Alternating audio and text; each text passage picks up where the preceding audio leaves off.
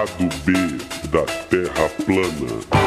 Episódio de hoje: América Latina em chamas.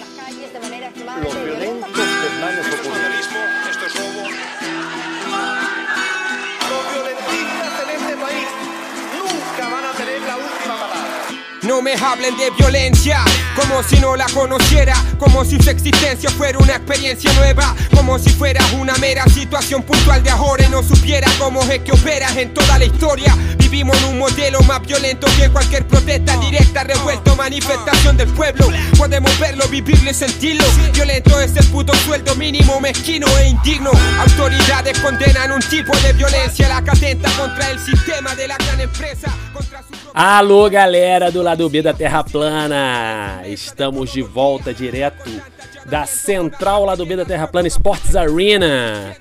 Eu sou Dani Love, estou aqui com uma convidada muito especial, aguardada, mas é uma pessoa muito difícil, tem uma agenda que é impressionante. Agora defender o doutorado tá mais tranquila, consegui finalmente gravar um episódio com ela, Rejane Roelever. É isso? Roelever? É isso, Rejane? É. Roever. Roe... Hã? Tanto faz. Rejane, não sei das quantas. Gente, Rejane não sei das quantas, estamos aqui, Rejane não sei das quantas, é, que acabou de defender o doutorado agora na Universidade Federal Fluminense. Qual foi o seu tema, Rejane? É, a gente vai falar sobre isso mesmo? Não, não, só depende. Ah, tá. Era só para você se apresentar para os nossos ouvintes aí. É, lá- você sabe que lá no Chile e na Argentina eu me apresento como Carolina, né? Porque é um nome mais fácil de falar. É, porque é o meu segundo nome. Você chama Rejane Carolina? Carolina. Aham. Gente, eu não sabia isso, não. E Carolina é um nome mais universal, né? Rejane, você pediu pra um chileno, um argentino. Caralho, fica falar, Rejane, eles não Rejane. É impossível. Não, impossível. Impossível. Impossível. Mas qual que era o seu tema da sua... O pessoal também que, que escutar aí, quiser dar uma olhadinha no banco de tese, não tá totalmente pronto ainda, né? Você vai entregar ainda, que a defesa foi agora, É, ainda mas... vai ter a versão final, mas eu estudei a história é, de é, uma entidade empresarial transnacional hemisférica criada nos Estados Unidos nos anos 60, chamada Council of the Americas, Conselho das Américas, né? E é, tem a ver com o imperialismo contemporâneo, né? Com as relações Estados Unidos-América Latina, neoliberalismo. Legal, legal. Uma, uma pegada mais gramsciana, né, no seu caso. Sim, claro. Marxista, né? Fundamentalmente. Gramsci, Pulantzas, enfim. Uma série de, Legal, legal, muito bom. de outros. Vamos começar pelo seguinte. É, Você teve no Chile, né? é, fazendo pesquisa, mandando relatos do que estava acontecendo lá e tal. E essa questão que está acontecendo no Chile veio à tona no Brasil, porque começaram levantes populares lá, a partir de outubro de, 19 de 2019, não é isso? que é o chamado estalido, né? Que é um, um- esse, esse- um movimento que, de certa forma, lembra um pouco as jornadas de junho de 2013 no Brasil, né? Porque começa com um protesto generalizado por conta do aumento das passagens, mas essa coisa evolui para um questionamento maior do neoliberalismo, né? E eu me lembro que na época que estava rolando essas coisas no Chile, ficou aqui na esquerda do Brasil uma, uma- né, aquela coisa, ah, essa coisa tem que chegar no Brasil, tem que chegar no Brasil, né? De certa forma, nós tivemos o nosso, né, em 2013, e uma parte dessa esquerda ficou até contra, né? Mas vamos lá, a gente vai conversar um pouquinho sobre isso. Re- Beleza. e, e até porque esse- esse- essa coisa do Chile vem sendo falada aqui, né? O próprio Bolsonaro chegou a comentar que se acontecesse uma coisa parecida com o Chile, ia precisar fechar o regime, etc, etc. E eu acho que tem muita coisa. Eu também tive no Chile, né? Os ouvintes aí saberem que também tem uma coisa que eu. Algumas coisas que eu vi lá que eu queria que a Regiane comentasse, né? Mas vamos começar pelo seguinte: Ô Regiane, o que, que foi o estalido, cara? Só para o pessoal entender, um resumo rápido aí. O que, que é isso? O que está acontecendo no Chile, que continua meio que acontecendo desde 2019 até hoje?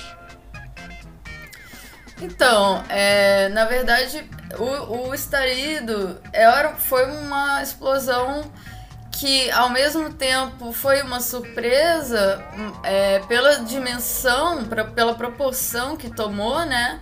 começou com principalmente umas meninas, meninas mesmo, de 14, 15 anos, secundas, né? É, ali do Instituto Nacional, de outras escolas que tem uma tradição de movimento estudantil clássico, né? Que já protagonizou é, importantes lutas, né? É, em anos anteriores, né? Principalmente em 2008 e em 2011, que foram referências também para gente aqui, por exemplo, na, na, no movimento de ocupação de escolas aqui de São Paulo, né, a galera que organizava tinha uma grande referência no movimento de lá, né, principalmente nessa pegada mais autonomista e tal, né, a chamada Revolta dos Pinguins e tal. Em 2018 tem a, as ocupas feministas, das universidades, que é um outro movimento muito importante. Então, ao mesmo tempo que surpreendeu a, a proporção que tomou, né, uma, o que seria uma simples luta contra o aumento de 30 pesos nas tarifas do metrô, também a gente re recuperando esse histórico, né, dessas lutas é, dos anos 2000, 2008 em diante, é, a gente entende que também não, não é um raio céu azul, né? Que, que já tinha um, uma, uma, uma tradição de luta que se a gente for mais atrás na história, é, te, existe há muito mais tempo, né? Então, por exemplo, no, nos bairros mais populares, a tradição de autodefesa das tomas de terreno, né, das, das ocupações, elas vêm lá dos anos 50, né? A coisa de, de se defender da polícia, coisa, enfim, várias várias estratégias e dinâmicas de mobilização que já existiam e que tomaram um novo fôlego em outubro de 2019, quando rolou esse, esse movimento puxado pelas secundas, né? Que, cujo, cuja palavra de ordem era evadir, não pagar, outra forma de lutar, que era dizer que era o que a gente chama aqui de o, o pula-catraca, né? Uhum. Só para o pessoal ficar, dizer, ficar é... atento aí, quando você falou que eles eram, tinham essa tradição autonomista, né? É no sentido de que não, é, não era um movimento, vamos dizer assim, protagonizado pelos partidos da esquerda institucional, é isso? É, são movimentos ah, dos quais fazem parte, os, uh, fizeram parte os, os, as organizações de esquerda, né? Pensar o Frente Amplio, por exemplo, é um partido que surge bem recentemente e surge no, no caldo das mobilizações de 2008 e 2011. Então, tem a participação dos partidos, mas tem. É, eu estou falando especificamente das de 2011, né, que tiveram esse, essa repercussão no Brasil. É, que, que tem essa coisa do horizontalismo, né? Da organização, da importância de ter mulheres LGBTs na liderança também, isso é outra coisa importante e tal. Mas a gente, eu sei que mais pra frente a gente vai falar da, da questão dos partidos, né? Beleza. E também, só para pessoal esclarecer, a revolta dos pinguinos não tem nada a ver com National Geographic, né? É por causa do uniforme, né? Eles, os estudantes lá eles vão chamar de pinguins, não é isso? Não. É, por causa, é, é por causa do uniforme. Ah, é, tá. Não, porque senão o pessoal vai achar que os pinguins saíram invadindo o Chile, de repente vai ficar esquisito, né? É, porque é um país com muita neve, frio, né? De repente. É, porque se depender dos pinguins, aqui no Brasil a gente tá fudido, né? Porque. Enfim, vai ser a revolta dos papagaios, talvez. Mas vamos lá. É, olha só, Rejane, eu tive no Chile e tem uma coisa que me chamou a atenção. Eu fui muito depois do início do estalido, né? Porque o estalido começa em outubro de 19 e eu tive lá é, em janeiro né, de 2020. E eu fiquei surpreso como que os protestos eram todo dia, né? Todo dia tinha algum protesto, sendo que quando chega sexta e sábado, os protestos massivos, enormes, muita gente, muita repressão policial, e os protestos continuam desde aquela época a, até hoje. Não sei como é que tá agora com a pandemia, depois você pode até falar um pouquinho. E uma coisa logo de cara que eu acho que é interessante a gente falar é que é, no Chile a direita não conseguiu, digamos assim, sequestrar esses protestos, né? Não conseguiu pautar os protestos, não tem manifestações de rua de extrema direita no Chile, né?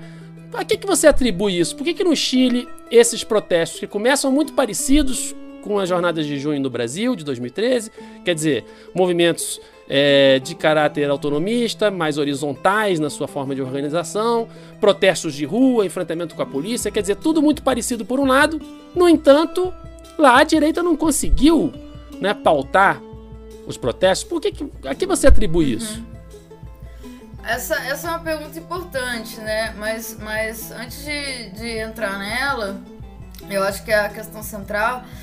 É, eu, eu tive lá no meados de novembro, né? Mas um, assim, um pouco depois que eles abriram os, o aeroporto, né? Porque é, nos dias seguintes do, de quando estourou a, a parada, é, até o aeroporto foi fechado, né? Eles decretaram o toque de queda, né? Que é o toque de recolher militares nas ruas. Só isso já foi um choque muito grande isso já é parte da resposta, né? Porque assim, é, o, o, fato do Pinheira ter declarado guerra explicitamente. Pinheira né, é o né, presidente, ter... presidente do Chile, né? Isso, o Sebastião Pinheira, né? É, porque tem o José Pinheira, que é o, um, o irmão mais velho, né? São três Pinheiros, Puta né? merda. Então é, José... é, igual o Bolsonaro aqui, é igual o Gremlin. Mas é, exatamente. É, lá são assim, as famílias é, políticas e famílias empresariais, até de uma forma bem mais concentrada aqui no Brasil, né? Tem o José, que é o cara que é o autor da reforma da Previdência de 1980 tem o Sebastião, que tenta se diferenciar, fala que não, é, nunca apoiou, que foi a favor da redemocratização e tal. E tem um irmão mais novo, que me esqueci agora o primeiro nome, que é tipo um playboy da direita lá. E que é um cara engraçadíssimo, mas enfim. É, quando eu cheguei lá, eu, bom, eu soube pela notícia é, porque eu já tinha, né? Eu fui cinco vezes de, de 2017 até, até o início desse ano, eu fui cinco vezes para lá, né? E eu tinha uma relação já é, com algumas, é, algumas, alguns ativistas de diferentes organizações lá. É, e eu, eu lembro que eu soube, eu tava é, no, no, naquele bar aqui de São Paulo, Aljaniar, eu lembro muito bem quando eu recebi essa notícia, estava inclusive com uma grande amiga é, que é uma historiadora chilenista e ativista também, a Joana Salem. E a, a, aí eu, eu falei, caraca, que que é isso? Vou pra né? lá. Como assim? É, preciso, preciso estar tá lá, né? É, e aí também o Esquerda Online, que é um portal onde eu sou colunista, enfim, é, mandou uma. É, preparou uma viagem, mandou uma equipe pra lá, né? Então a gente meio que combinou as datas e eu fui meio que ajudar essa equipe do, do EOL que, que foi pra lá. Foi uma experiência, assim, é, absurdamente interessante. É, bom, aterrissar em Santiago já foi uma parada bizarra, porque era um ar assim de um misto de poluição. É, Santiago fica fica tipo numa depressão assim, né? Então fica aquela poluição concentrada, né? Com a poeira da cordilheira, com o, gás lacrimogênio que, que impregna nos prédios, assim, que não sai por dias, além das próprias fumaças de incêndio, assim. Então era tipo um ar, um ar irrespirável, né? E tu chega Cenário no aeroporto. Meio apocalíptico, né? Total, total. E no aeroporto tu já é provocado é, pelas propagandas do, do BTG Pactual, né? Do Paulo Guedes, né? Que oh, é, ele está lá. sempre digo é, ele, ele detém, né, o BTG Pactual, mais ou menos um terço do mercado é, das AFP, das associações de fundos de pensão, né, que são os fundos privados de, de previdência do Chile, né. Paulo Guedes, inclusive, é um dos articuladores político-empresariais mais relevantes entre o Brasil e o Chile. Mas enfim, entrando, entrando na tua questão, né? Você pode repetir mesmo? É, não, a questão é agora... por que, que a direita lá não conseguiu é, fazer o que conseguiu fazer, Ah, até, sim. de certa forma, até meio fácil no Sim. Brasil, parece um pouco, sabe? Sabe, ela muito rapidamente a direita muda, né? Quando, no Brasil, quando começa os protestos, no início ela, é- ela tenta criminalizar, fica contra, fica favorável à repressão, mas depois ela muda, coloca a pauta da, da corrupção, sei lá mais o quê, e não só, de Uhum. certa forma, sequestra aquilo, como ainda por cima, poster- posteriormente, começa a fazer os seus, as suas próprias manifestações de massa. Claro. Então, acontece uma coisa muito similar, na verdade. Assim, na, na primeira semana dos protestos, a grande mídia, assim, que se, lá também a concentração de, de, da propriedade, né, do, do- da comunicação é totalmente... é- é- tá- talvez até maior que no Brasil, assim, né? É a TVN e a T13, né? São os dois principais canais. É, eu tava vendo aqui do Brasil, né? Acompanhando. O, eles, eles davam o nome de Jornadas de Violência para os protestos, né? E estavam é, também fazendo aquela bem conhecida dicotomização que a gente conhece entre vândalos e pacíficos, né? Até que é, quando eles viram que a coisa se tornou nacional e massiva de uma forma inegável, eles passaram a tentar. é, é, eles começaram a chamar de marchas familiares. Né? E começaram a dizer que não, era legítimo, vejam as famílias cantando pacífica e ordeiramente, respeitando o estado de emergência, né? Só que na verdade rolou uma desobediência civil massiva, a galera não respeitava o, o toque de queda, né? Então não deu certo, assim, simplesmente mas eles tentaram, eles tentaram muito, assim, e isso causou um certo estrago.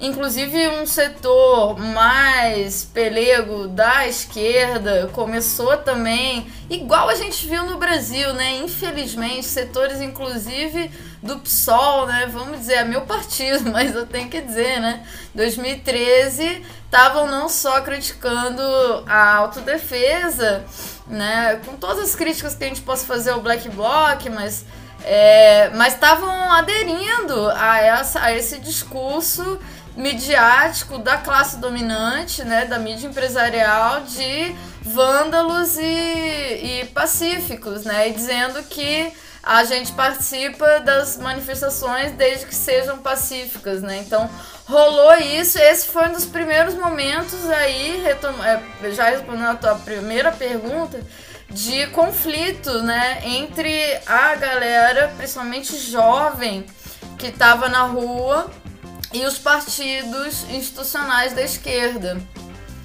Agora, é, essa, é, a partir daí também, uma, uma frase que era vista, em- era, era muito divulgada pela mídia, muito mais do que presente efetivamente, pelo que eu pude ver na rua, era daquela frase, é, nem direita nem de esquerda, os de baixo lutando contra os de cima. Isso apareceu né? também no Chile, né? Num determinado momento ali. Exato. É, eu tô falando do Chile. Sim, sim, eu sei. tô falando do. Ah, tá, apareceu no Brasil, apareceu no Chile, apareceu na Espanha e apareceu em vários lugares onde teve mobilizações populares nos últimos anos. E essa fórmula, é, na minha opinião, ela é sintomática de uma derrota ideológica profunda, né, que foi selada pelas ditaduras e foi reconstruída pela despolitização da política típica do neoliberalismo, que nega a política em nome das, das tecnocracias e que esconde que se pode ser verdade, né, que as massas não são nem de direita nem de esquerda, o fato é visto em todas as ocasiões que quem ataca essas massas em luta é a direita e quem defende essas massas é a esquerda, né? Mas essas afirmações antipolíticas, elas causam e até hoje, né, a gente viu isso no Brasil e eu vi isso lá também, uma enorme confusão no movimento, porque elas tiram essas, as, as lutas populares, feministas, estudantis, como parte da esfera da esquerda, né? A esquerda entendida enquanto uma visão de mundo igualitária, libertária, etc. E consolida esse discurso hegemônico que equivale à esquerda aos partidos institucionais que no caso do Chile foram é, coartícifes né, dos sucessivos pactos que consolidaram o modelo neoliberal, que foi, é, cujo laboratório foi a ditadura do Pinochet em 73, mas que foram é, consolidados durante o período da concertação, né, depois da redemocratização. Então, no, no, no Chile, essa esquerda é representada por figuras como a Michelle Bachelet, né, cuja política não atacou o modelo neoliberal e cujo posicionamento foi bem emblemático dessa esquerda institucional. Tipo assim, depois de uma longa demora de falar sobre o que estava acontecendo, né, e enquanto comissária da ONU para os Direitos Humanos, tipo assim, absurdo ela não se pronunciar, quando ela se pronunciou pelo Twitter, ela chamou por uma conciliação nacional. Né? Veja só, tudo que o povo chileno queria romper naquele momento, né? Mas, de certa forma, a gente pode falar que a, a Michelle Bachelet é uma espécie de, de, de, Lula chileno ou o Lula é uma espécie de Michelle Bachelet brasileiro. Dá pra falar isso? É, mais ou menos. No sentido Talvez do, do posicionamento mais... dentro da esquerda. Quer dizer, o, o campo que eles ocupam é mais ou menos parecido, né? É, claro, de uma esquerda conciliatória, né, que faz políticas progressistas, mas que não rompe com a estrutura neoliberal, capitalista, né? Mas tem o fato dela ser mulher, né? Então talvez seja mais comparável a Dilma ah, também, sim. Né? Mas, mas deixa eu te falar uma coisa. É, inclusive aí já entra numa outra, numa outra questão. É, das diferenças né, que eu pude ver lá no Chile em relação ao Brasil. Além dessa, a direita não conseguiu pautar os protestos, né? É, tem também uma outra. No Brasil, de certa forma, uma grande parte da esquerda continua apostando as fichas nessa esquerda institucional, né? Então, a questão é, do, da prisão do Lula e a eleição. E, quer dizer, no final das contas fica aquela coisa, tem que botar o Lula de novo, tem que. É, esse é o caminho que a gente tem que ir e tal.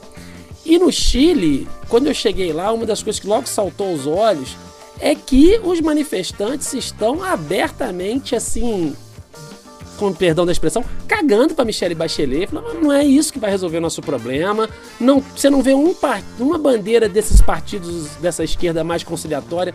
Essa, esses, esses partidos foram rechaçados por completo e, de certa forma, esse rechaço continua até hoje, né?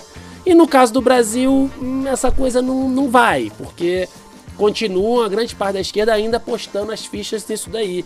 Essa diferença você também identifica? Quer dizer, esse fa o fato de que no Chile o pessoal foi para a rua protestar dizendo: olha, não, a gente está protestando contra o governo do Sebastião Pinheira, mas também não serve essa, essa esquerda mais conciliatória que esteve no poder e que não mudou, né, em termos estruturais, não mudou nada. Pois é, então lá uma coisa que acontece é, é, já é a segunda ou terceira vez, uma coisa meio que recorrente. Rola uma onda de mobilização, surgem figuras que se candidatam, vencem as eleições e depois que entram no parlamento ou viram prefeitos, etc., é, viram outra coisa, né? É o transformismo, né? Como diria Gramsci, talvez, o transformismo molecular, é, enfim. É, eu acho que. É mais, mas tem uma diferença, porque assim, lá não rolou, por exemplo, a galera pedindo pra não ter as bandeiras, pelo menos a, a, em novembro, quando eu fui, tinha lá as bandeiras da convergência social, que é uma corrente de dentro do, do Frente Amplio, do Comunes, que é outra corrente do Frente Amplio. O Frente Amplio é como se fosse o pessoal de lá, né? E que tem uma. E, e que conseguiu uma boa votação nas eleições que ganhou Pinheira, né? Ficou em terceiro lugar, né? Com a, a Bea Santos.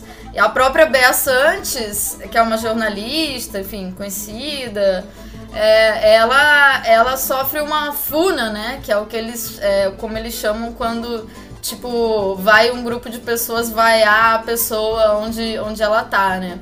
Mas também tem algumas figuras que, que escapam a essa, a essa lógica.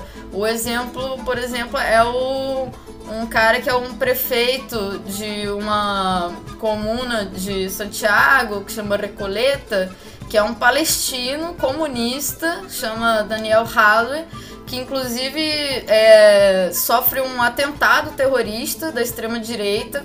Os caras tentam matar o cara no início do no início desse ano, em, em março, em fevereiro desse ano, uma organização de extrema direita tenta assassinar ele. É, ou também o prefeito de, de Valparaíso, né? O, agora, agora eu esqueci o nome dele, mas vou lembrar já já. É, que se mantém assim, né, na defesa de, das bandeiras, dos movimentos dos quais eles eles provieram, né? Mas, mas, o mas assim, é bem compreensível. É porque, mas assim, de novembro que você esteve, né? De 2019 para janeiro que eu estive lá, então parece que houve alguma mudança, porque até porque a Frente Amplio ela surge, uma espécie de pessoal chileno, surge no contexto desse estalido, é, ganha é, alguns ganha algumas eleições, enfim, elege alguns representantes, mas rapidamente adere, digamos assim, a essa institucionalidade mais ou menos falida, né? Porque quando eu tive, você ia pro protesto, protesto com assim, coisa de 50, 60, 70 mil pessoas, e você não via bandeira de partido e ninguém tava questionando, porque no Brasil houve a coisa do sem partido, que é, a gente identificou no Brasil na época, eu mesmo que estava nos protestos, como uma coisa que na verdade era antipolítica, era uma coisa mais de direita. Né? Essa, é, Uhum. No entanto, lá no Chile, todo é, mundo é de esquerda e ninguém quer mudança. bandeira de partido institucional. E eles não estavam vendo problema nisso. Pois é. Sim, é, é, um paradoxo, né? É porque, assim, o espírito da, da manifestação, da, do movimento como em si, é de esquerda. As bandeiras são de esquerda, assim. O signo da, do estalido, ele é nitidamente anti-neoliberal. Tu via pelos cartazes, era contra as privatizações, né? Era, enfim, contra as, a, os pressupostos do neoliberalismo, contra a Constituição neoliberal de 1980. No entanto, as pessoas ali presentes não se ou raramente raramente assim se identificavam como pessoas de esquerda, né? Isso é bem paradoxal, mas eu acho que tem a ver com aquilo que eu estava falando antes dessa derrota ideológica né, é da, da esquerda. E lembrei, o nome do prefeito de Valparaíso é Jorge Sharp. É, agora, o Frente Amplio, e talvez seja por isso que quando tu foi, já tava um pouco menos né, de bandeira de esquerda aparecendo, é porque quando começou a ter as votações no Congresso, porque daí o governo mudou de estratégia, né? Ele acabou com o estado de emergência e começou a, via projetos de lei no parlamento, responder ao movimento. E algumas e teve algumas votações assim cruciais nas quais o Frente Amplio se posicionou de uma forma totalmente equivocada. A principal delas, que eu me lembro, é a votação da lei anti-saqueos e, e, e antidistúrbios e anti-saqueos que era uma lei claramente punitivista em relação ao movimento. Foi votada no mesmo dia que foi votado aqui no Brasil a lei é, do pacote anticrime do Moro. E, infelizmente, o Frente Amplio, em sua maioria, votou a favor dessa lei. Tinha um negócio então, que era a lei da então, paz social, queima, né? né? Eles falavam que era legislação para trazer a paz, não sei o que. Aí o Frente Amplo foi lá e votou a favor. O pessoal falou: porra, mano. Votou a favor, e porra, e não dá para confiar. Então é, é, é, é bem compreensível, né? Essa, essa desconfiança que emerge dos movimentos em relação a, aos partidos. Isso é um problema que a gente tem que lidar mesmo, porque por outro lado, sem que tenha uma, uma direção é, é, uma direção nítida para o movimento, né? É, teve né, a tentativa de formar, é, se, se formou né, a, a, a, mesa, mesa de unidade social, né? Que era a reunião ali dos principais movimentos, secundaristas, sindicalistas, feministas, etc. É, que foi a tentativa de, de forjar uma direção daquele movimento e aonde estavam os partidos, estava o Partido Comunista, estava tava Frente Amplo, principalmente esses dois, mas a, alguns outros também, né?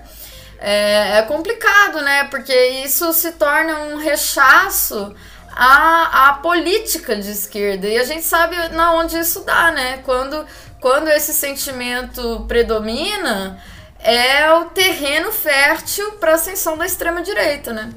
Pois é. Inclusive, você comentou o lance. É... Ah, porque a direita começou a dizer: olha ali, tem uma galera ordeira protestando, essa galera é legal. Ruins são os que fazem saques, os que fazem depredações, tarará, tarará. É, no caso do Brasil, amplos setores da esquerda é, se posicionaram quase que criminalizando a ação dos black blocs. Eu me lembro, por exemplo, para dar, um, dar um exemplo, dentre, dentre outros que eu podia falar, né? Do, do Emir Sader, que vamos dizer assim, naquele momento ali, 2013, 2014, né, era vocalizava um pouco, né, os intelectuais de esquerda que ainda se mantinham fiéis à proposta do lulismo, né, já era Dilma, mas enfim, é, onde ele exaltou um momento em que a Gaviões da Fiel, veja bem, a Gaviões da Fiel, que de certa forma protagonizou agora, né, os movimentos antifascistas quando eles começaram no Brasil, assim, mais recente, né? Mas enfim, a Gaviões tinha tava tendo um protesto do MTST no Itaquerão. A Gaviões foi lá, o Itaquerão, o estádio do Corinthians, né? A Gaviões foi lá e enfiou a porrada no pessoal do MTST. E isso em 2014. E aí o emissário foi no Twitter dizendo que a Gaviões tinha enxotado os vira-latas. Quer dizer, o MTST seria um vira-lata. Né? Então, assim. A... O emissário eu nem, nem vou comentar, porque pra mim é não, uma figura. Pois é, não, eu também acho uma figura execrável, né? Em vários aspectos. O que me preocupa é o Marcelo Freixo ter aderido a esse discurso nessa época, né? Em 2013. Também de Isso é criminalização um pouco, o... você acha? Marcelo Freixo, você acha que também teve uma. Claro! De criminalização dos black blocs, no caso do Brasil. É, exatamente. O Emissade, a Marilena Chauí e o Vanderlei Guilherme dos Santos, que estão no espectro é, de um petismo é, doentio, digamos assim, né? Eles, acho que não precisa nem comentar muito, né? O motivo deles terem criminalizado. A Marilena Chauí chamou até de, de fascistas, né? O Black Bloc, né? Pois é, mas, mas, mas aí vai mais é. uma diferença, porque assim, eu tive no Chile e a galera que ia mascarada, lá eles não chamam de Black Bloc, né? Tem uma característica diferente, é a primeira linha que eles falam lá, que é a galera que vai nos protestos na linha de frente para enfrentar a polícia, para vamos dizer assim, expulsar a polícia dos locais onde vai ter o ato para permitir que o ato aconteça, né? Mas há uma galera que, na sua forma de agir, lembra um pouco o Black Bloc, porque tá todo mundo mascarado, taca pedra na polícia, aquela coisa do enfrentamento. Lá no Chile, o pessoal de esquerda, mesmo os que não eram da primeira linha, achavam esse pessoal fundamental. Fala, pô, essa galera aí, essa galera é heróica, essa galera vai lá enfrentar a polícia e tal. E no Brasil, quando aparece uma galera disposta a enfrentar a polícia, uma parte da esquerda fica contra. Né? Começa a... Aí é complicado. Eu me lembro que eu estava no centro do Rio uma vez, em 2013, e me chamou muita atenção porque tinha uma molecadinha lá mascarada e tal, e tacando pedra na polícia, e eu vendo aquela. Eu, eu, eu não tenho disposição para essas coisas, entendeu? Eu tô lá, dou lá minha, minha contribuição, mas não tô muito nessa, nessa linha, sabe? Mas o fato é que me chamou muita atenção que eu tava ali no meio, correndo da polícia, gás lacrimogênea e tal, e eu, e eu me lembro de uma molecadinha mascarada e falando assim um pro outro. Bora, porra, bora, porra. A bala deles aqui é de borracha, mano. A bala é de borracha. Quer dizer, mostrando que é uma galera que pode não estar tá afiliada a partido nenhum de esquerda, pode nem se considerar de esquerda, mas é uma são trabalhadores precarizados ou uma juventude aí precarizada e que está acostumada com bala de verdade, então vai pro enfrentamento mesmo, entendeu? E aqui no Brasil a esquerda olha aquilo e fala e, e fica contra. Quer dizer, porra, porque tá errado depredar a agência bancária. No Brasil nem teve grandes saques, não teve nada. Teve depredação em agência bancária. pena, né? Pois é, aí. Aí pô, Que dó das vidraças do, do, do Itaú, as vidraças pois do é, Leblon, pá, né? a esquerda não pode chegar, ver uma galera para... enfrentando a polícia, depredando a agência bancária, aí fica do lado da polícia, dizendo, tá errado, tá errado quebrar a agência bancária do Itaú, tá errado enfrentar a polícia, quer dizer.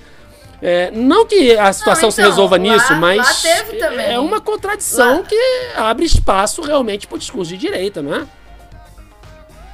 Com certeza, mas aí, pra ser justo, né, eu acho que assim, tem. é, se a gente for fazer uma comparação né, do Black Bloc brasileiro de 2013 com a primeira linha, tem coisa, algumas coisas em comum, mas tem muitas coisas bem diferentes, né? Então, é, o Black Bloc no Brasil, primeiro que foi a, a primeira. Foi a primeira vez que surgiu um grupo relativamente organizado, ainda que muito caótico, né? De, de autodefesa que tem a ver, na, eu, na minha opinião, é, muito com o sentimento de raiva da polícia por parte da juventude negra, periférica, favelada, né? De raiva da polícia. É, que tem também lá, isso é uma coisa em comum, né? Só que lá eles já tinham é, uma tradição de enfrentamento com a polícia, como eu falei no início, há muito, há muito mais tempo. Então a coisa é muito mais organizada. Isso, digamos, agora a uma diferença essencial é, o- é o tamanho, a própria pro- proporção, né? Da coisa. Então, assim, é, a primeira linha, ela não ataca a polícia ela defende os manifestantes quando a polícia ataca e ela salvou vidas, certo? Ela salvou centenas de pessoas de ficarem cegas. Ela, então assim, ela ganhou prestígio social, não só no movimento, por sua coragem, por sua abnegação, é, por, por- porque as pessoas viam, é, as- quem estava minimamente acompanhando os movimentos via que a polícia atacava de maneira truculenta e a primeira linha defendia, né? Mas para ser justo também, não foi todo mundo que, que, que, que condenou o Black Bloc. Eu lembro em 2013 quando teve aquela votação do, do plano municipal da, da rede municipal de ensino da- dos professores do Rio de Janeiro.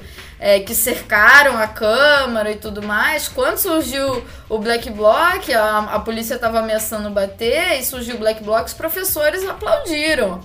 Mas os É, professores, né? Eu tô dizendo assim, a professores. esquerda institucional, em geral, o posicionamento foi contrário. Até hoje, quando mostra a cena de Black Bloc, sei lá, parece uma cena de Black Bloc você vê um pessoalzinho ligado mais à, à- à- esquerda ex-governista dizendo, ah, aí que começou tudo, quer dizer. Na hora que sai a população pra Ah, rua é protestar e enfrentar a isso, polícia, né? fala que é aí que começou o problema, então qual que é a solução? Então é o quê? Mais polícia? Sabe, fica uma coisa meio esquisita, entendeu? Por mais que a gente discorde de várias coisas. Eu, por exemplo, sou contra essa coisa de ficar mascarado, porque eu entendo que é uma questão de defesa, porque a pessoa pode ser presa depois, enfim. Mas é foda, porque você permite infiltrado pra caramba. É uma coisa difícil de, de- de- de debater. Agora, a Bom, nesse momento isso não é mais um debate porque todos temos que usar máscara, né? É, é, agora tá mais tranquilo nesse aspecto. Mas enfim, o fato é que, é, é, de repente, a mesma coisa que o pessoal das torcidas organizadas começou a fazer agora com, com um- um- um- no governo Bolsonaro, a mesma coisa que esse pessoal foi fazer, né, protestar e eventualmente enfrentar a polícia, agora tá legal. Quando era antes, não, aí tava ruim. Porque antes a polícia, na época da, da Dilma, a polícia era ótima, imagina. Né? A polícia era, era super republicana. Ué, não, né?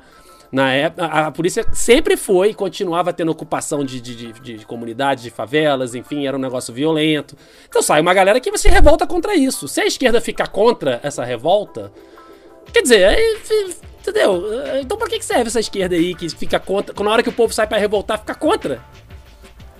Ah, isso é lamentável e o grande problema disso é que quem capitaliza ou quem pode capitalizar, né? Não tô dizendo que isso vai acontecer no Chile, mas é, eventualmente quem capitaliza esse sentimento antissistêmico é a extrema direita.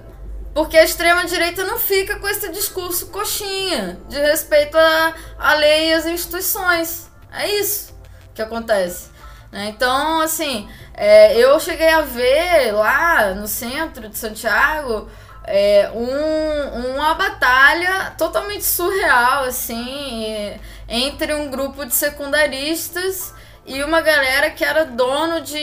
Era basicamente donos de, de oficinas de, de automóveis, de autopeças, essas coisas, né?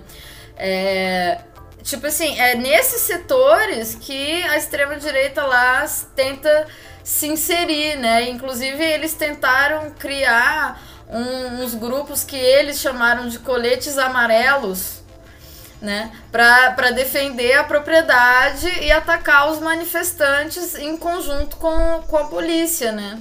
Pois é, mas isso lá não proliferou. Aqui no Brasil, né, pelo contrário, né? Agora a gente fica, fica o pessoal muito recuado. E, inclusive, quando começou as manifestações antifascistas no Brasil, agora mais recente, você, você teve vários setores da esquerda dizendo: não, não é hora de fazer isso. Ah, por causa da pandemia. Tudo bem, a pandemia é um problema seríssimo, mas as pessoas estão saindo para trabalhar, estão pegando ônibus, estão pegando metrô. Né? Então, não é que todo, a esquerda. A esquerda se, se você tem uma esquerda que está em casa não está fazendo protesto nenhum, ah, que legal, é uma esquerda que pode fazer isso, porque quem está precisando trabalhar, mano, tá saindo na rua. E aí, na hora que sai na rua para protestar, vai ficar contra. É, é, é complicado isso, né? Eu acho que no final das contas. Não, eu, a maioria do, do. Até onde eu vi, a maioria da, das organizações de esquerda, incluída o, o PSOL, é, acho que todas as correntes foram plenamente a favor dos, dos protestos agora contra o Bolsonaro, né? E louvaram bastante a iniciativa. Bom, eu sou corintiana roxa, né? Então sou suspeita a falar, mas. É, é, e louvaram, assim, a iniciativa, não só da Gaviões, mas de. Não, mas louvar a iniciativa é uma coisa, tá lá junto é outra, né? né? Não, mas, mas eles foram, né? Teve depois outros atos em que. É, em que a esquerda foi, né? Então não é. Acho que não é a mesma coisa. Eu acho que mudou de qualidade, né? Eu acho que não dá para comparar tão. tão. É, porque assim, em 2013, governo Dilma, beleza, a polícia foi truculenta, é, teve, teve tudo aquilo. Inclusive, as manifestações de 2013 só cresceram por causa da repressão grande que teve em São Paulo, principalmente, né? Aquele caso daquele jornalista que ficou cego e tudo mais. Mas assim, quando assume o, o, o Bolsonaro, e já mesmo antes, né, depois do golpe 2016, mas principalmente na, na onda de ascensão bolsonarista, isso muda de qualidade, né?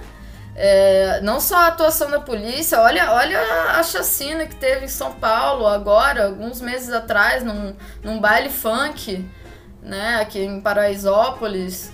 É, assim, a polícia, não só a polícia, como as milícias e os, os jagunços e os grileiros e toda essa nata do chorume né, que, que se, sente, se sentiu empoderado, né, para empunhar armas e agora com a maior facilidade do mundo para adquirir armas, né, para defender propriedade, para ir para cima, né? Então acho que tem uma diferença de qualidade, né, em relação à repressão e a como que a esquerda lida com a repressão, né, no governo petista e no governo atual, assim. Eu acho que tem que levar isso em consideração também. É, não, de fato. Bom, deixa eu te falar agora uma outra coisa, que é o seguinte. É, uma, uma é, é eu tive lá no, no Chile, né?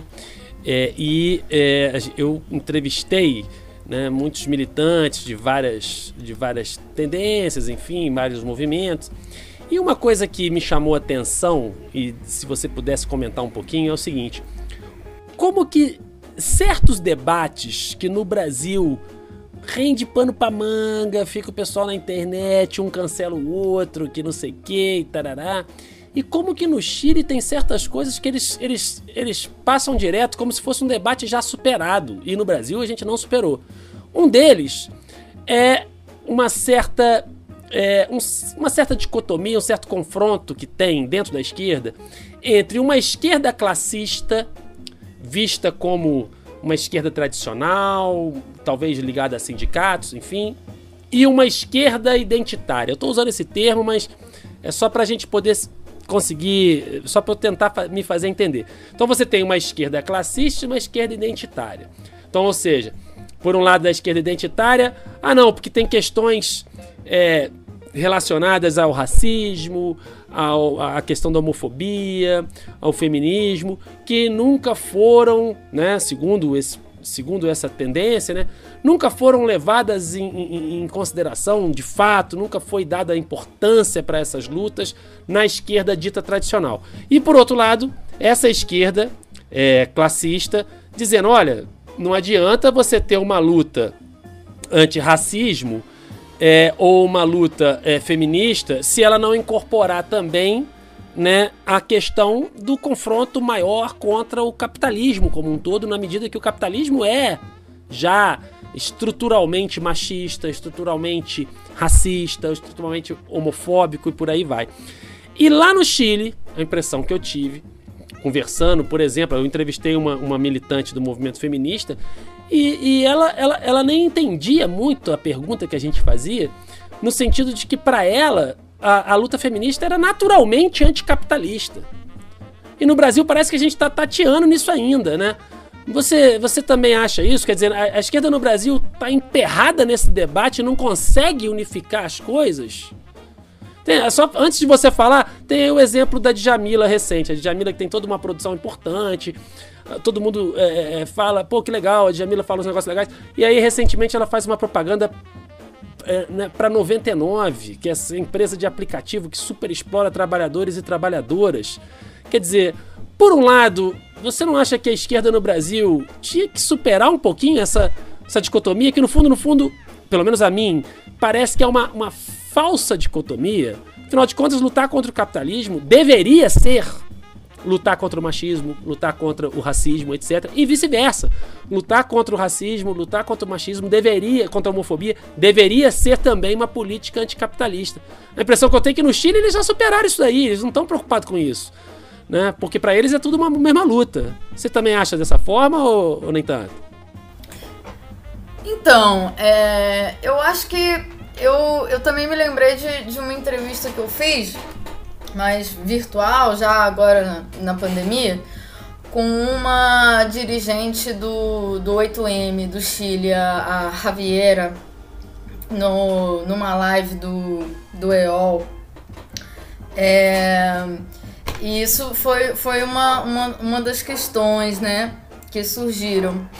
Eu acho que, é, por um lado, é, o movimento feminista. É, bom, primeiro que eu não sei se eu corroboraria essa, essa, essa divisão entre uma esquerda classista e uma esquerda identitária, porque nós mesmos, né, eu, eu e você, por exemplo, fazemos parte de uma esquerda que é classista e que luta contra as opressões, né? Não necessariamente de uma forma identitária. Eu acho que a gente tem que separar o que é o movimento contra as opressões, o feminismo, o movimento negro, o movimento LGBT, das, das diferentes correntes ideológicas que predominam nesse movimento, certo? Então, acho que assim, no Chile, é, não são predominantes as correntes que a gente identifica como identitaristas, ou seja, que se resumem a luta específica sem conectar essa luta com a, a, a, luta global, ou seja, sem o entendimento de que só é possível lutar contra o racismo, o, ma, e, o machismo e a LGBTfobia é, lutando contra o sistema que dá, é, que, que dá o suporte e que faz proporciona a reprodução dessas opressões que é o capitalismo, né? Então, eu tenho a impressão de que no Chile, e não é à toa que elas são a, a muito referência para nós que defendemos a, a unidade indissociável dessas lutas, né?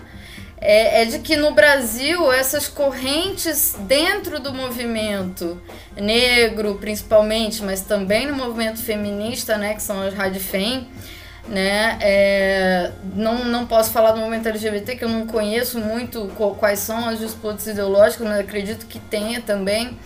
É, no Brasil, essas, essa, esse pensamento mais identitarista, ele tá muito mais. ele ganhou muito mais espaço dentro dos movimentos contra a opressão, entende? Enquanto que, que lá a coisa avançou para um, um outro lado, né? É, eles estão realmente eles eles estão eles desenvolveram uma uma maturidade, digamos assim, maior em relação a isso, né? Mas não que não exista, né? Existe também no, no, no movimento feminista chileno as Radifem, por exemplo, que acha que os, o principal inimigo a ser combatido é, são os homens, né? Tem essa galera que pensa assim, só que eles não são é, até onde eu pude observar nas organizações, né, no 8M, no Niuna Menos, não são predominantes ideologicamente dentro dos movimentos. Acho que é, assim, um. Você citou o caso da, da, da Djamila, né? Esse infeliz episódio, né? Da propaganda a 99.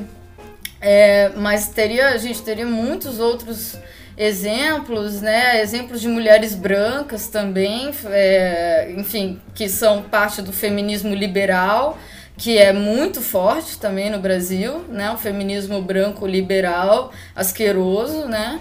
É, também tem no movimento LGBT uma grande parte que vai pela linha do, do mercado do mercado pink, né? Do pink money.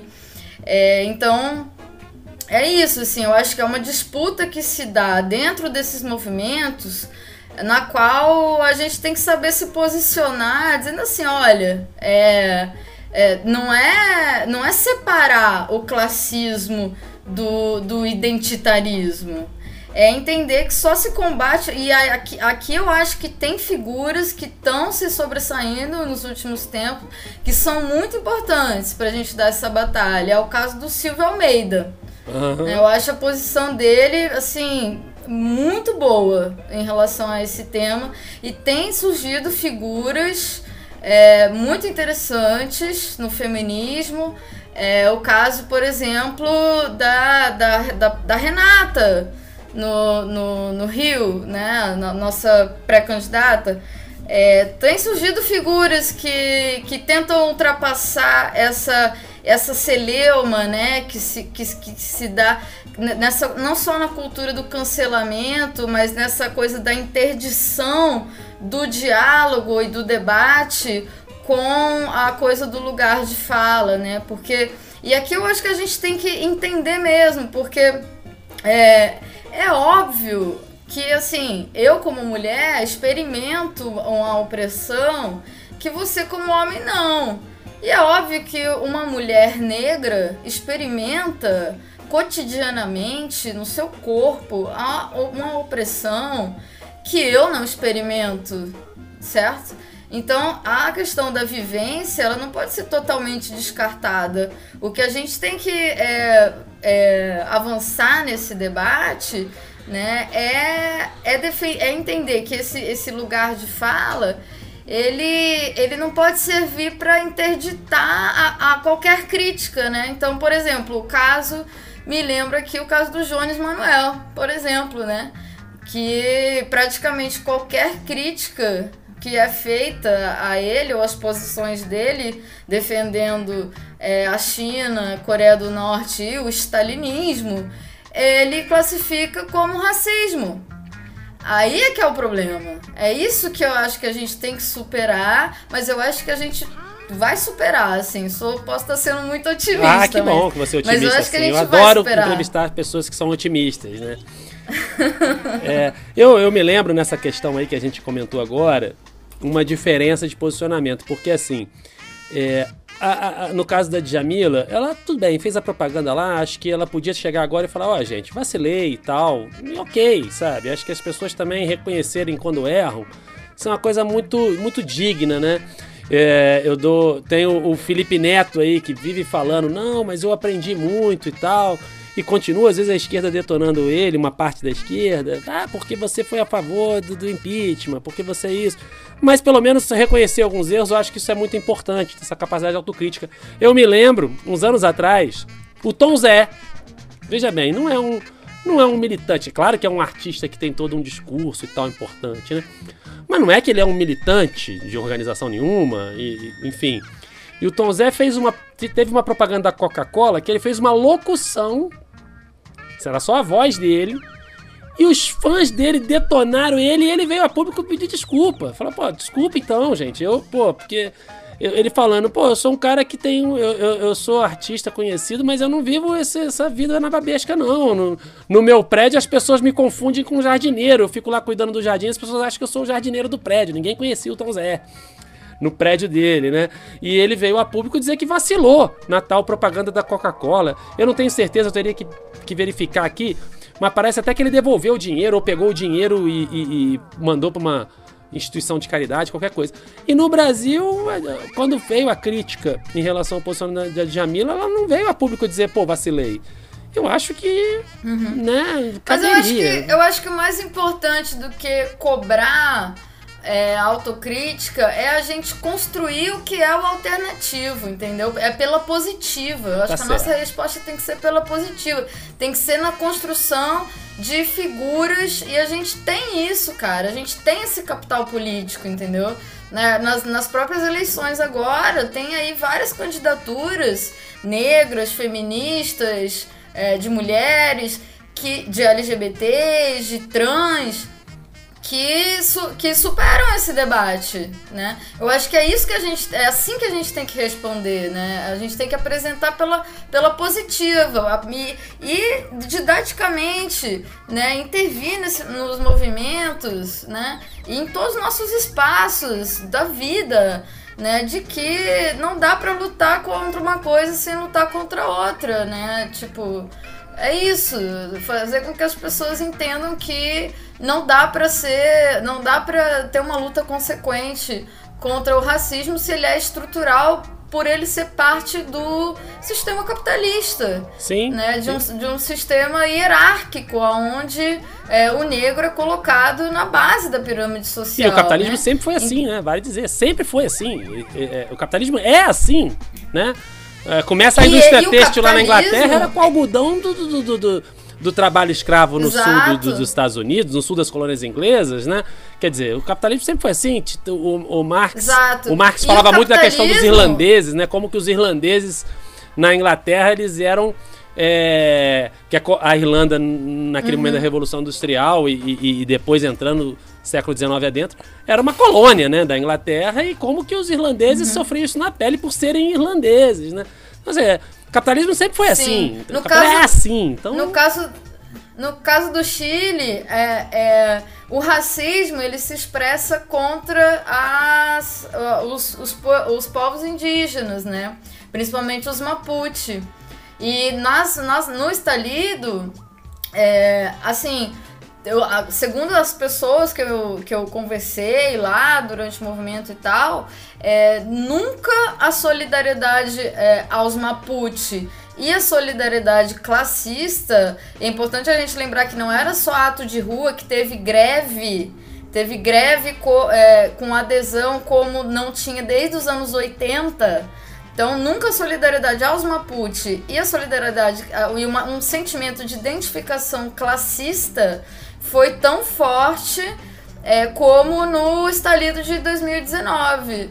Né? A, agora, é isso, o capitalismo não só sempre foi assim, como ele procura sempre é, capturar as lideranças desses movimentos e convertê-las em uma coisa inofensiva ao sistema. Eu acho que é para isso que a gente tem que atentar né? E não, não à toa eles montam verdadeiras estruturas com muito dinheiro empresarial para fazer isso. É o caso do Renova BR. Por exemplo, lá do Luciano Huck e do Eduardo Mufarrege. Eles capturam lideranças comunitárias, ativistas, mulheres, negros, gente de periferia e tudo mais, e doutrinam essa galera na cartilha neoliberal, certo? É, e transformam, é, é, ou seja, eles têm uma máquina de fazer isso que a gente tem que enfrentar, né? Acho que isso que é, é o importante. E agora lá no Chile, é, essa, essa mobilização continua, né? É importante falar isso, porque não foi uma coisa efêmera como em. Retomando um pouco o que a gente estava falando antes, né? É, em 2013 no Brasil foi capturado pela direita e acabou, né? Lá não, lá eles continuam em mobilização e eles já estão no que eles estão chamando de segundo estalido social no meio da pandemia. Uma coisa É, de louco, rapaz, né? é isso aí. Olha só, Regiane, infelizmente, o papo tá maravilhoso, né? Infelizmente, o nosso tempo tá se esgotando, mas eu não poderia terminar o episódio sem me aproveitar descaradamente das, dos seus trabalhos é, a respeito dessa, dessa é, é, reorganização da direita latino-americana. Porque, assim, é, esse tipo de protesto típico das manifestações contra o neoliberalismo, eles se espalham com características semelhantes, não iguais, mas semelhantes, em vários países, né? Então você tem desde o Caracaço na Venezuela, né? Em 89, que, que, que é uma coisa que antecede ao chavismo, né? Uma coisa que veio antes do chavismo, que cria um, um ambiente de, de mobilização popular, mas passa pela guerra da água, pela guerra do gás na Bolívia, tem o estalido, né? Aí tem junho de 2013, aí teve também na Colômbia, né? Movimentos massivos na Colômbia. Me lembro na época eu estava na Colômbia, mas eu estava de férias, né? Ah, passeando na Colômbia, o pessoal já falou assim, porra, Danilo, foi só você chegar na, na Colômbia, começou isso aí, rapaz? Como é que é isso? Né? Mas não teve nada a ver comigo, não. Eu cheguei lá e falei, ih, rapaz, tava na praia, quando eu olhei, o bicho pegando. Quase que eu saí da praia e fui pro protesto. Mas, enfim, é, é, é, existe um- um- um- um- uma coisa assim, é, generalizada de manifestações de massa na rua, de protestos contra o neoliberalismo, mas a direita, e principalmente a extrema-direita latino-americana, também se organiza, né? Inclusive com um certo papel, eu diria quase protagônico do, do Brasil. Eu tava lendo um texto seu, Regiane, onde você coloca como que o bolsonarismo tenta conciliar, né? Por um lado, essa direita bélica, né? é, da, da Colômbia, aquela coisa do- do- do- dos paramilitares, esse troço de, de você ter uma repressão muito mais dura, com um neoliberalismo típico é, do Chile, né? Do pinochetismo. E essa extrema-direita está se organizando, né? Esse pessoal que fica aí procurando teoria da conspiração para poder ficar é, estudando, podia estudar esses, esses organismos que realmente fazem conspiração, né? Porque eles ficam falando de conspirações que não existem quando tem conspiração que existe, né? Você podia falar, tentar fazer um resumo, como é que é essa extrema-direita está se organizando na América Latina? E esse troço é perigoso? O que, que esse troço representa? Então, isso, isso daí é parte da, da, da pesquisa, de um levantamento que eu, que eu comecei no ano passado. É, justamente ao mesmo tempo em que estava tendo é, não só o, o movimento no Chile, mas também é, os paros nacionais na, na Colômbia, né, em novembro, é, no Equador, que foi até antes do Chile, né? A gente viu, e, e na Bolívia a, a guerra civil, né, praticamente, que teve com o golpe lá da, do Camacho e da, da Janine Anhesa, onde é, tem, tá mais do que evidenciado que o Brasil tem participação, assim como tem participação é, na, nos movimentos é, é, contra o Maduro na, na Venezuela. E aqui, é, deixar bem claro que estou longe de defender o, o governo Maduro, mas essa extrema-direita, essa direita oposicionista né, da Venezuela é uma coisa assim que é é, historicamente caricata, assim, né? São aquelas madames loiras. Bom, em, em todos os países, né? De forma geral é assim, né? É essa elite é, branca que, que gosta dessas divisões de elevador, né? Aham. De serviço social, né? E, enfim, eu comecei esse levantamento, a gente poderia falar horas aqui sobre isso, mas vou tentar fazer um resumo bem, bem resumido. É, se for o caso aí, depois é, a galera pode encontrar esse, esse meu texto, vai sair num, é, num livro chamado Giros à Direita. É, o que, e, que eu, e eu apresentei também no seminário de Relações Internacionais e Marxismo, na mesa com. Tá rolando uns fogos aqui, é porque hoje tem Corinthians e Palmeiras, tá? Ah, é Só pra avisar os. Pensei que era tiro É, já. A os- gente tá fazendo podcast, porque a direita tava de olho no lado B da Terra Não, plana, mas eu, eles eu estão. tô aqui em Osasco. Não. Em Osasco, quando tem jogo do Corinthians, é que nem quando tem Flamengo no Rio, cara. Vira um- é uma coisa. Flamengo é febril. tudo modinha, Flamengo é tudo modinha, mas vamos lá. Bom, eu não me meto nessa briga, ah, mas eu tenho mais simpatia pelo Vasco, tá? É, Vamos mas vamos vamos lá. O, o, eu, o, que eu, o que eu fiquei interessada, e por isso que eu comecei a fazer essa, esse levantamento, né? De como que a ascensão bolsonarista, né? é, a gente sabe que o Bolsonaro não criou a extrema-direita na América Latina, ela já existia, né? Mas a ascensão bolsonarista, ela, ela vê, ela, ela provê um modelo político ideológico que pode ser adaptado em distintos amálgamas ideológicos, com, por exemplo, mais ou menos é, doses de obscurantismo, por exemplo, né? O bolsonarismo ele busca transnacionalizar esse, esse modelo, né? Que estava lá no emblema da cúpula conservadora das Américas, né? No final de 2018, em Foz do Iguaçu, que era é, liberal na economia, conservadores nos costumes, né? E tem características em comum, né, do bolsonarismo com os vários congêneres latino-americanos é, que, que a gente encontra na América Latina. Tem um artigo no Le Monde Diplomatique do Vinícius Mendes que ele faz um levantamento de é, alguns, não todos, mas alguns dos principais figuras políticas que a partir é, de 2018 começaram a se identificar como o Bolsonaro dos seus países. Né? Então, na Bolívia, o primeiro que fez isso foi aquele Xi Yun-chung, que obteve quase 9% dos votos na, nas, nas últimas eleições que teve lá. É um pastor conhecido pela sua misoginia, homofobia, que diz que a Pachamama é uma coisa do diabo, né? Depois ele vai ser atropelado pelo, pelo Camacho, mas tem aquela mesma simbologia da Bíblia na mão, né? Da Bíblia indo né, tomar o poder com a Bíblia na mão, né? É, no Uruguai tem o Manini Rios, que tem 10% dos votos também, No faz Chile uma tem, o- campanha. tem o neonazista lá, o Cast, né?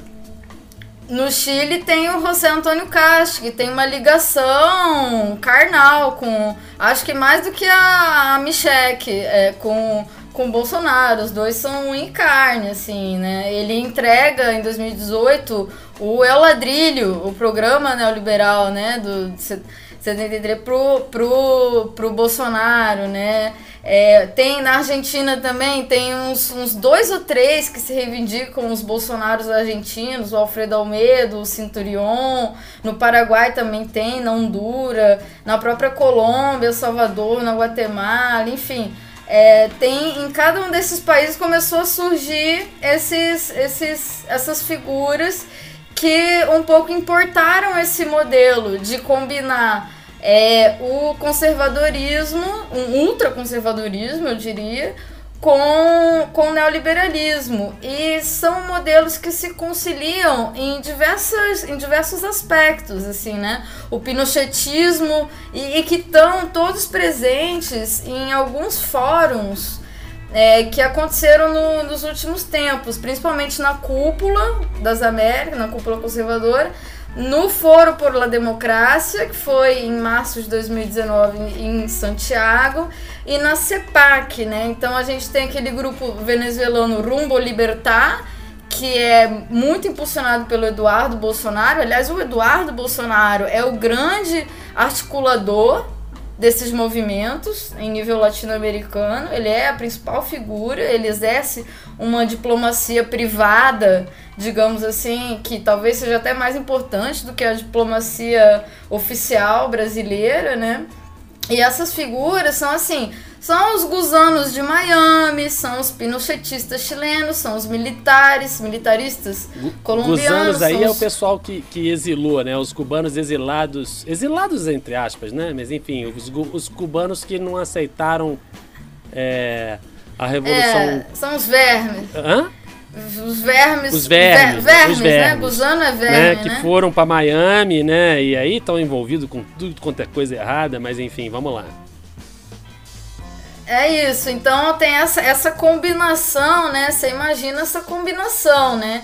Gusano, pinochetista, militarista, golpista venezuelano, é, milicianos brasileiros, né? Todo mundo junto ali, dizendo que tem uma guerra do bem contra o mal, né? E agradecendo a família Bolsonaro por devolver a esperança para América Latina, Puta né? merda. É, o, Ô, Regiane, a gente vai exilar né? onde, cara? Se, se o bicho pegar aqui, nós vamos pra onde? Fudeu. Cara, Pra Cuba. Eu pra acho Cuba. que Pronto, não vamos tem Cuba. muito É a pra onde solução. ir. Até porque, por causa da. Como a gente é o centro da pandemia, né? Ninguém vai estar querendo receber brasileiro, né? Ah, ainda tem esse problema ainda. Pois é. Mas é isso, assim, é, é, esse- esses modelos é, do neoliberalismo chileno e do militarismo colombiano, representado pelo uribismo, aliás, estou comemorando aqui a, a prisão do... Sou antipunitivista, porém estou comemorando a prisão do, do Álvaro Uribe, né, ontem. É, esses modelos do neoliberalismo chileno com o militarismo colombiano, que são o que? O darwinismo social com o behaviorismo bélico, a ideologia de guerra social, de inimigo interno, eles são homólogos aos dois polos do, do bolsonarismo. Então, o- a ascensão bolsonarista ela empodera essa extrema direita em todas as partes da América Latina. Fora aquelas que aquelas redes transnacionais da extrema direita que já existiam, como aquela Con mis hijos no temetas, né? Que foi criada no, no Peru em 2016 ainda. E que quando o Bolsonaro ganhou lá em Buenos Aires, essa galera foi para as ruas comemorar a vitória com o bordão deles que é gênero nunca mais, Puta merda. né? É isso. Pô, caralho. Então, Mas aí é eu fico isso, desesperado vendo isso aí.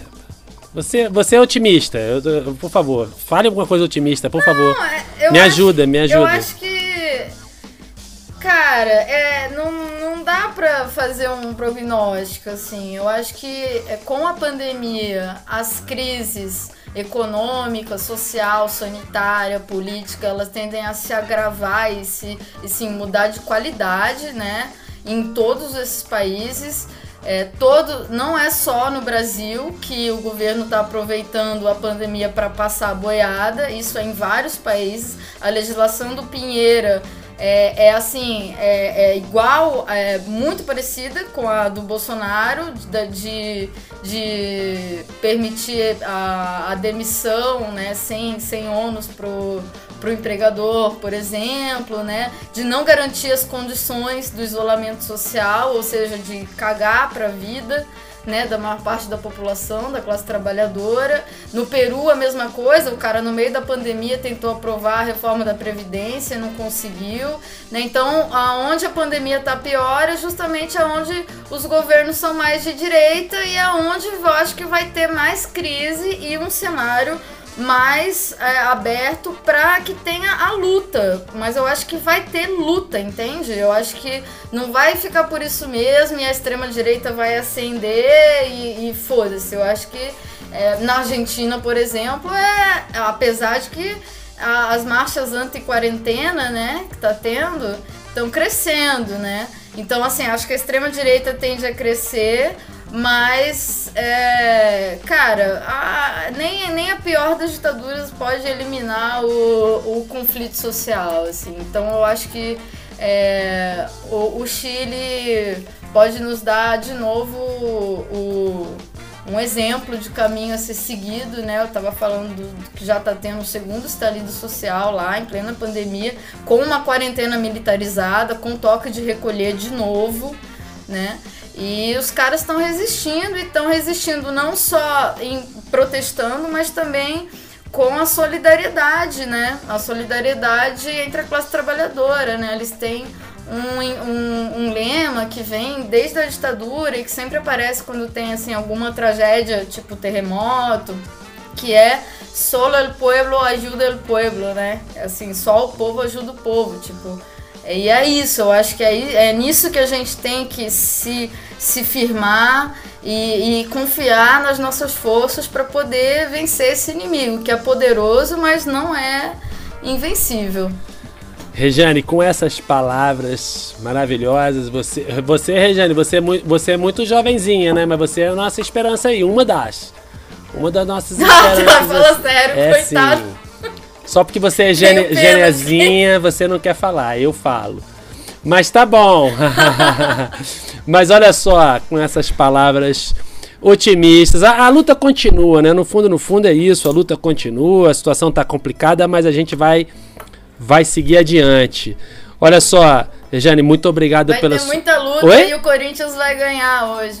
Vai ter muita luta e o Corinthians vai ganhar. Eu, eu, eu, sou, eu sou em São Paulo eu sou meio corintiano também, então tá bom. Por causa do Sócrates, nosso doutor Sócrates, que faz muita falta hoje. Pô. Aliás, esses dias eu vi um, um eu tava vendo no, no, no, num canal, eu acho que foi no Curta, né, um documentário é, sobre a Cássia Eller, né? E eu fiquei pensando, puxa vida, né, cara? A Cássia, a Cássia Eller, ela no Brasil, ela era meio assim, igual o Zeca Pagodinho, né? Todo mundo gosta, né? Não tinha ninguém que não gostasse. Né? A Cássia Eller tinha isso. E eu fico pensando a figura da Cássia Eller, a, a forma como ela constituiu família e tudo, e como que ela faz falta, né, no, no, no, no Brasil, né? Tava vendo esses dias. Agora eu vou te falar uma coisa que você com certeza não sabe. Mas oh, meu Deus, eu fala. amo a Cassia Eller, obviamente. Não só pela figura, pela obra, por tudo, mas porque você sabe qual é o nome completo dela? Não, não sei. O nome completo é Cássia Rejane Eller. Ah, mas então tá explicado. Olha só. Mas então está explicado. Agora, agora ficou claro para mim, beleza? com isso, olha, eu, eu, eu, eu, vou. Com isso a gente vai ter que encerrar. Eu vou ver se eu ponho uma música então da KCL agora no finalzinho, na hora da edição. Boa. Pra gente fechar. Eu tô na dúvida, tem outras músicas também, tem umas músicas chilenas que eu acho muito boas. Eu queria que a galera entendesse a letra, porque a letra são, é muito boa também. Vou pensar, vou pensar. Ah, bota um. Se for botar chilena, bota Los Prisioneiros, que é o rock dos anos 80 contra a ditadura, politizado, maravilhoso. E é o hino da Estalido Social, é a música que é El Baile de los que Sobran. Que é tipo assim, a festa daqueles que estão à margem da sociedade. É isso que significa a música. Então tá decidido, então tá decidido. Seu desejo é uma ordem. Mas é isso. Rejane, muito obrigado. Olha, sua participação foi reivindicada, pedida. Finalmente saiu, essa menina defendeu o doutorado dela, então agora tá bom. E fica o convite para outras vezes, se você puder, se você quiser, tá, já tá de cara convidada, viu? Eu que agradeço, muito, muito legal esse, esse podcast. Tenho escutado direto aí, tá muito maneiro. Acho que vai ficar cada vez melhor aí, né? Acho que a gente tem que investir em iniciativas como essa e, pô, parabéns aí por estar tá tocando essa, esse projeto. Bem bacana mesmo. Beleza, muito obrigado. Aproveitando, inclusive, eu quero dizer para as pessoas aí que estão nos ouvindo que assim que as condições sanitárias permitirem, eu vou organizar a festa do lado B da Terra Plana. Senhorita está convocada, hein? Boa. Não é nem convidada, está convocada. Se, se você não aparecer na festa, a festa não vai ter festa. Minha gente. Vai ter vinho? Oi? Se tiver vinho, eu vou. Se tiver vinho, eu vou. Vai ter vinho, chileno ainda por cima. Mas é isso, minha gente. Ah, então fechou. Muito obrigado pela participação, obrigado pros ouvintes aí que estão escutando o podcast e valeu, até o próximo. Es otra noche más de caminar. Es otro fin de mes sin novedad.